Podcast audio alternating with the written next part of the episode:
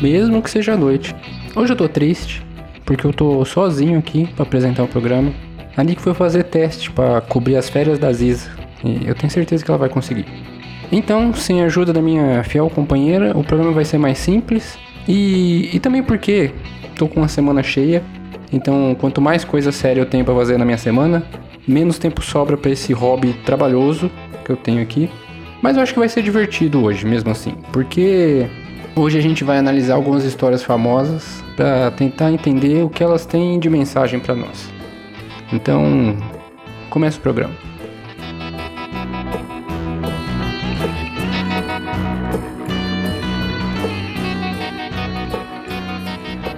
Bom, quem me conhece já espera a análise profunda e séria de uma história específica que eu já contei algumas vezes. Então, já é melhor tirar esse elefante branco da sala e começar logo com ela.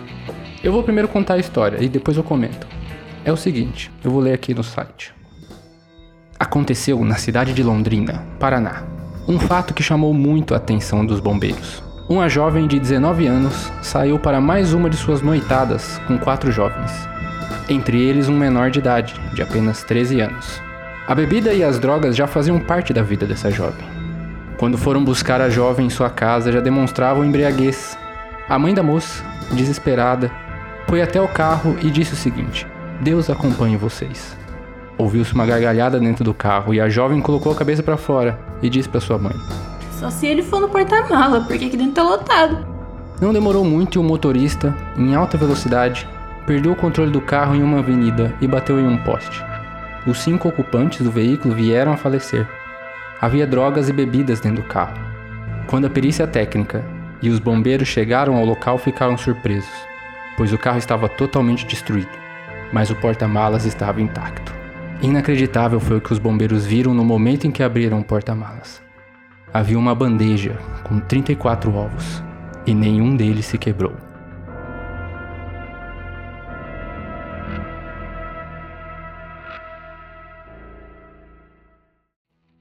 Historinha muito mal contada. Ah, essa não é a primeira versão que eu conheci dessa história. Tá meio resumido aqui. Mudam algumas coisas, alguns diálogos. Na primeira versão que eu achei, não tinha um menor de idade no carro e eram 38 ovos no porta-malas. É, a ênfase em drogas era menor também e a filha da mãe da história era um pouco mais protagonista. Era mais aprofundado sua personalidade, tão doce e amável quando criança, se transformando nesse monstro que bebe álcool e vai às festas. A, primeira coisa que eu tenho que mencionar é que essa história é falsa. Então tá liberado fazer piada com isso. A segunda coisa que me chama muito a atenção é a quantidade de ovos. Por que 34 ovos? As bandejas que eu conheço eh, tem 6 ou 12 ovos. No atacado, até caixa com 36 e com 60 eu já vi. O de 60, no caso, são 5 de 12 empilhadas. Mas eu nunca vi uma bandeja de 34. Aí eu fico pensando, Será que Deus ficou com fome no porta-malas e comeu dois? E por que esses adolescentes seriam ovos no porta-malas do carro? O carro era emprestado do pai, que tirou todas as compras, mas esqueceu de tirar os ovos? A outra coisa importante de mencionar aqui, mas que eu nem vou me demorar muito nisso, porque é extremamente óbvio, é Deus matando cinco adolescentes, um deles de 13 anos, para provar seu ponto. A mensagem principal aqui não é de você não deve dirigir bêbado, o que seria extremamente útil, ou então não use drogas e álcool junto com adolescentes de 13 anos, o que também é uma mensagem extremamente importante. Mas nada disso foi o problema principal aqui. Porque a mensagem principal é que não se deve brincar com Deus, ou ele vai te assassinar. Uma mensagem profunda, uma mensagem bonita de um Deus de puro amor. Todo o resto é, é acessório, para te fazer odiar esses adolescentes e se identificar com a mãe, temente cristã. Eu não sei por que, que você odiaria esses adolescentes se são só adolescentes comuns. Mas eu odiaria o motorista bêbado. Aí tá liberado. Mas essa ainda não é a parte que mais me intriga. Porque agora que a gente conhece a mensagem, que é seja temente a Deus e não brinque com ele, eu fico me perguntando: então os ovos eram tementes a Deus? É, menos dois deles, né, que, que a gente viu, foram comidos na hora da larica. Mas os outros 34 eram cristãos, de fé. O que me leva só a uma conclusão eram ovos galados. Porque até onde eu sei, você precisa ser vivo para ser cristão. Que, que é uma das condições, né? A outra é conhecer a palavra de Deus. Mas esse é detalhe, talvez esse carro ficou estacionado em algum culto e o porta-malas ouviu, não sei. Então havia vida naqueles ovos. É, e como essa história tem inúmeras versões e em nenhuma delas eu vi um, um título, eu vou batizar aqui essa história. Mas eu acho muito mais enriquecedor se essa narrativa fosse contada da perspectiva dos ovos. Então o título ficaria assim para mim. Narrador, por favor. Fluxo Mental apresenta Os Dois Ovos Ateus e os 34 Cristãos. Eu tenho dois. É, é, deixa quieto. Desculpa. Próxima história.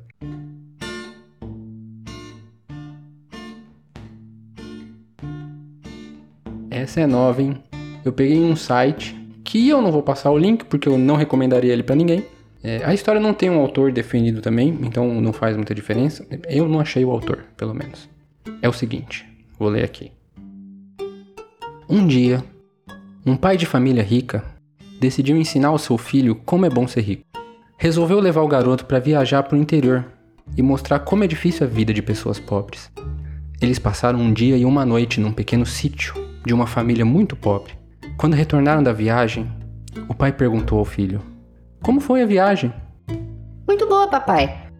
Você entendeu a diferença entre a riqueza e a pobreza? Sim. E o que você aprendeu? perguntou o pai. O filho então respondeu: Eu vi que nós temos um cachorro em casa. E eles têm quatro. Nós temos uma piscina que alcança o meio do jardim. Eles têm um riacho que não tem fim. Nós temos uma varanda coberta e iluminada. Eles têm uma floresta inteira. Ao final da resposta, o pai ficou boquiaberto, sem reação, e o garotinho, abraçando fortemente o seu pai, completou: Obrigado, papai, por me mostrar o quanto nós somos pobres. Ok, essa história é maravilhosa. Deixa eu primeiro pegar no pé dessa criança. Porque eu não tenho muito argumento sério para isso, na verdade. Eu simplesmente não gosto de crianças super inteligentes em histórias. Por quê? Porque existe um tabu, um fato, que ninguém menciona porque pega mal, que é crianças são burras. Todas elas. E, e isso não, não é um demérito. Elas simplesmente não passaram por experiências de aprendizado o suficiente ainda. É normal, é esperado, é bonitinho elas serem burras, é divertido. É, eu não vejo essa afirmação como uma ofensa, mas é um fato. Então, quando eu vejo essas histórias onde um adulto aprende uma lição muito importante e profunda com a criança, eu acho muito divertido. Porque a noção de realidade já se perdeu na premissa. E, e, e, não me diz muita coisa, porque ou essa criança simplesmente não existe, ou esse adulto é muito mais burro, que não passa muita credibilidade para a lição também. Mas enfim, é, outro pormenor aqui que me chamou a atenção.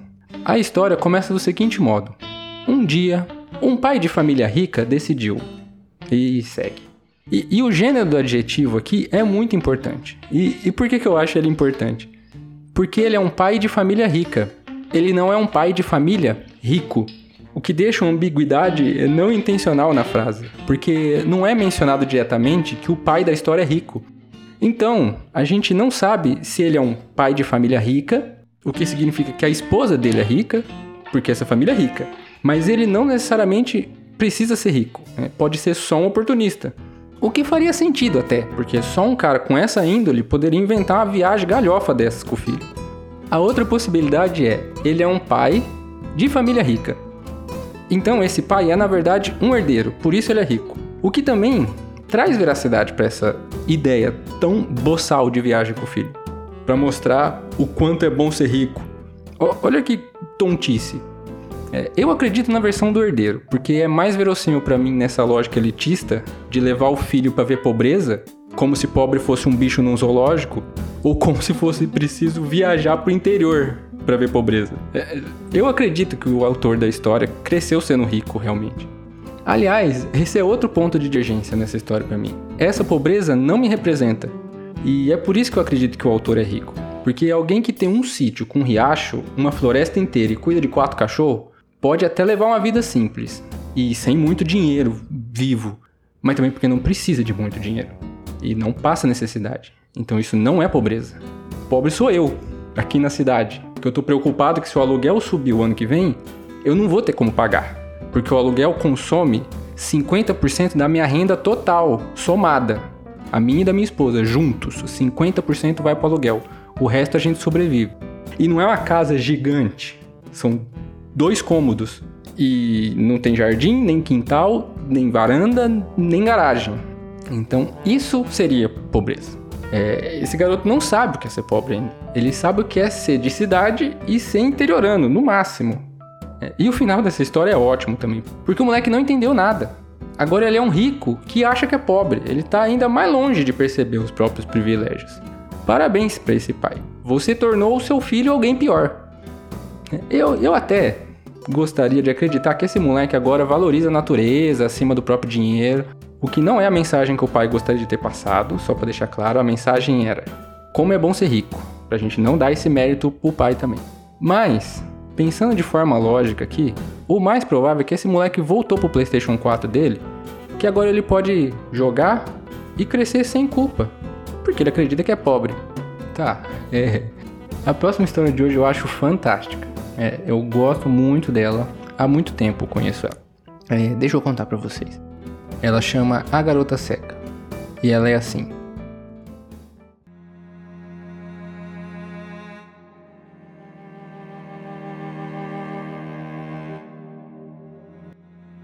Havia uma garota cega que se odiava pelo fato de ser cega. Ela também odiava a todos, exceto seu namorado. Um dia ela disse que se pudesse ver o mundo, ela se casaria com seu namorado. Em um dia de sorte, alguém doou um par de olhos para ela. Então seu namorado perguntou a ela: Agora que você pode ver, você se casa comigo? A garota estava chocada quando ela viu que seu namorado era cego. Ela disse: Eu sinto muito, mas eu não posso me casar com você. Porque você é cego. O namorado, afastando-se dela em lágrimas, disse: Por favor, apenas cuide bem dos meus olhos. Eles eram muito importantes para mim.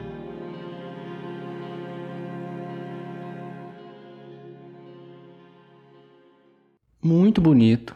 É diferente das outras histórias, passa uma moral interessante, que você deve valorizar quem te valoriza, quem se sacrifica por você, quem fica do teu lado nas dificuldades. É, é uma história bonita, é uma história de amor.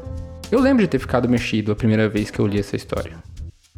Por dois segundos. Porque logo depois ela foi destruída para mim. E tomara que eu consiga destruir para vocês também. Porque se desiludir sozinho nunca é tão divertido. O problema dessa história é o seguinte: não existe doação de córneas. Não das duas. Que mundo é esse que uma pessoa saudável, viva, doa os dois olhos para uma mesma pessoa? Como assim, cara? Mesmo que isso fosse assim, voluntário desse jeito fácil. O que não é, doa um e fica com o outro. Não é muito mais inteligente que doar os dois e ficar cego? Infelizmente, essa história é muito bonita, mas ela não me compra por culpa da burrice dos protagonistas. É, tem mais um problema que eu vejo nessa história, que é precisar enxergar para perceber que a outra pessoa é cega. Que namoro é esse também? É, é web namoro? É, se os dois fossem cegos desde o início, eu acho que eles perceberiam, né? No, no, primeiro passeio que fizessem juntos, por exemplo, é como que eles se encontrariam a primeira vez se nenhum dos dois não enxerga? Isso não seria uma questão a ser resolvida? Então, é, seria impossível ela só perceber que ele é cego depois de conseguir enxergar. A única possibilidade era ele ter ficado cego nesse meio tempo. Mas eu entendo mais ela do que ele, na verdade. Porque mesmo que fosse só juntar um com dois aí para entender toda a situação, eu nunca acreditaria também que o meu namorado é tão burro que doou os dois olhos. Mas fica a mensagem edificante aí. Ela é válida para quem consegue ignorar esses pormenores. Eu infelizmente não consigo, mas é culpa minha. Eu que sou amargurado, sou triste, sou crítico. É, não sejam assim também, sejam melhores. Mas, para não terminar no, no, baixo astral aqui, eu vou contar uma história que eu realmente gosto. É, vou contar de cabeça aqui porque eu não achei na internet. É, ela é mais ou menos assim.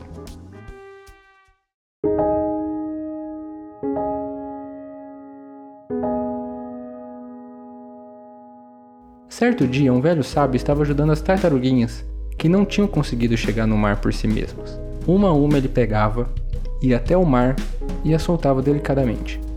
Um rapaz, vendo esse trabalho inesgotável, foi perguntar ao velho sábio: Por que o senhor está fazendo isso por essas tartarugas se a praia está completamente tomada delas?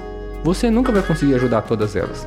Essas que o senhor traz não fazem a menor diferença. E o velho sábio respondeu, pegando outra tartaruguinha e colocando no mar. essa tartaruguinha aqui fez diferença.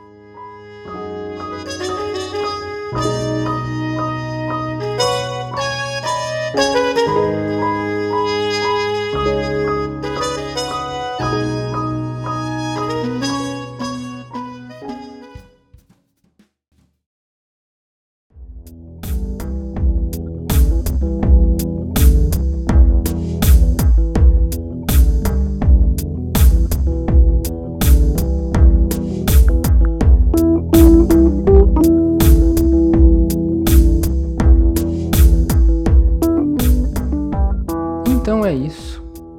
todo mundo que escutou até aqui. Um episódio curtinho, porque realmente não tá fácil, meus amigos. É, Hoje não tenho ninguém aqui comigo para ajudar com os recadinhos, então eu nem vou me alongar muito. Vocês já sabem, né? Mandem qualquer coisa para julio do fluxo mental gmail.com. Mandem historinhas para eu analisar também, mas só se, se não forem muito apegado a elas, porque sempre existe a chance de eu acabar destruindo sem querer. É, não dirijam alcoolizados nem usem drogas perto de adolescentes menores de idade. Um beijo para todo mundo. Tchau.